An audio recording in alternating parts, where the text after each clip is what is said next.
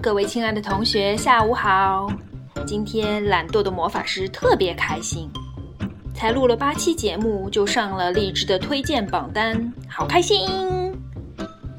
今天呢，就和大家一起来分享期待已久的关于异国恋。英国天气不好，人特别容易郁闷。再说大家都年轻，不谈恋爱简直不可能。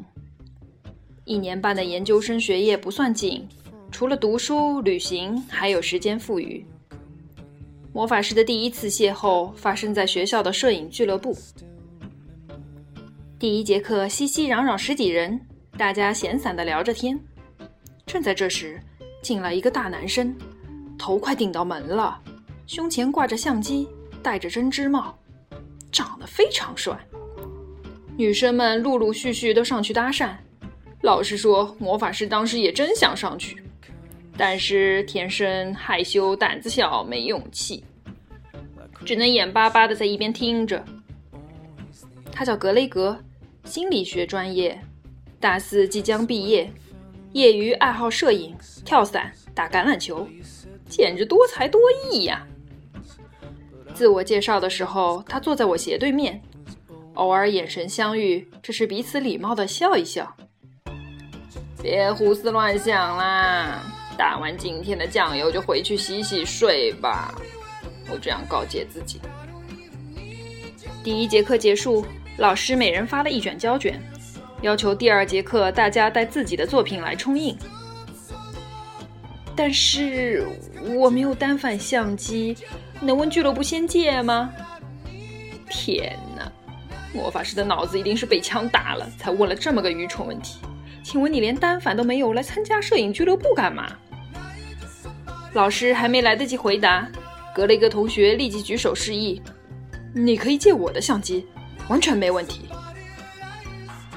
接过相机，意外的金属重量将我的肩膀沉下去，显得这随意的友好举动意义非同寻常，还真是自作多情啊！随便拍拍景物、宿舍人物。一卷胶卷很快就用完了。这时候我发现，不知从什么时候起，我居然把格雷格同学的相机镜盖给弄丢了。思想激烈斗争了半天，我抖抖嗦嗦打电话过去：“呃，实在不好意思，我把你的相机镜盖弄丢了。”格雷格先听到相机，明显一阵紧张，跟着听说只是丢了镜盖。忙说：“没事没事，多大的事，不用担心，我自己配一个就行。”多好的人啊！在暗房顺利冲印出平生第一张胶卷照片，顿觉成就感满满，简直像半只脚已然踏进艺术圈的错觉。错觉，这东西害人。从暗房出来，格雷格一路跟在我后面，突然弯腰在我耳畔轻声说。刚才在暗房，真想偷偷吻你一下。我一阵错愕，简直喜出望外。上完课，他送我回宿舍。到了宿舍楼下，我又脑抽了，顺口就说：“要不上去坐坐吧？”这世界上有这么一种人，电梯门开了，做事要出去，这时候才发现这不是自己要去的楼层。退回来吧，好像显得有点傻。于是硬着头皮踏出门，假装自己本来就要在这层下。等这班电梯走了，再等下一班电梯去自己真正要去的楼层。典型 no 作 no 呆类型，魔法师就属于这一类型。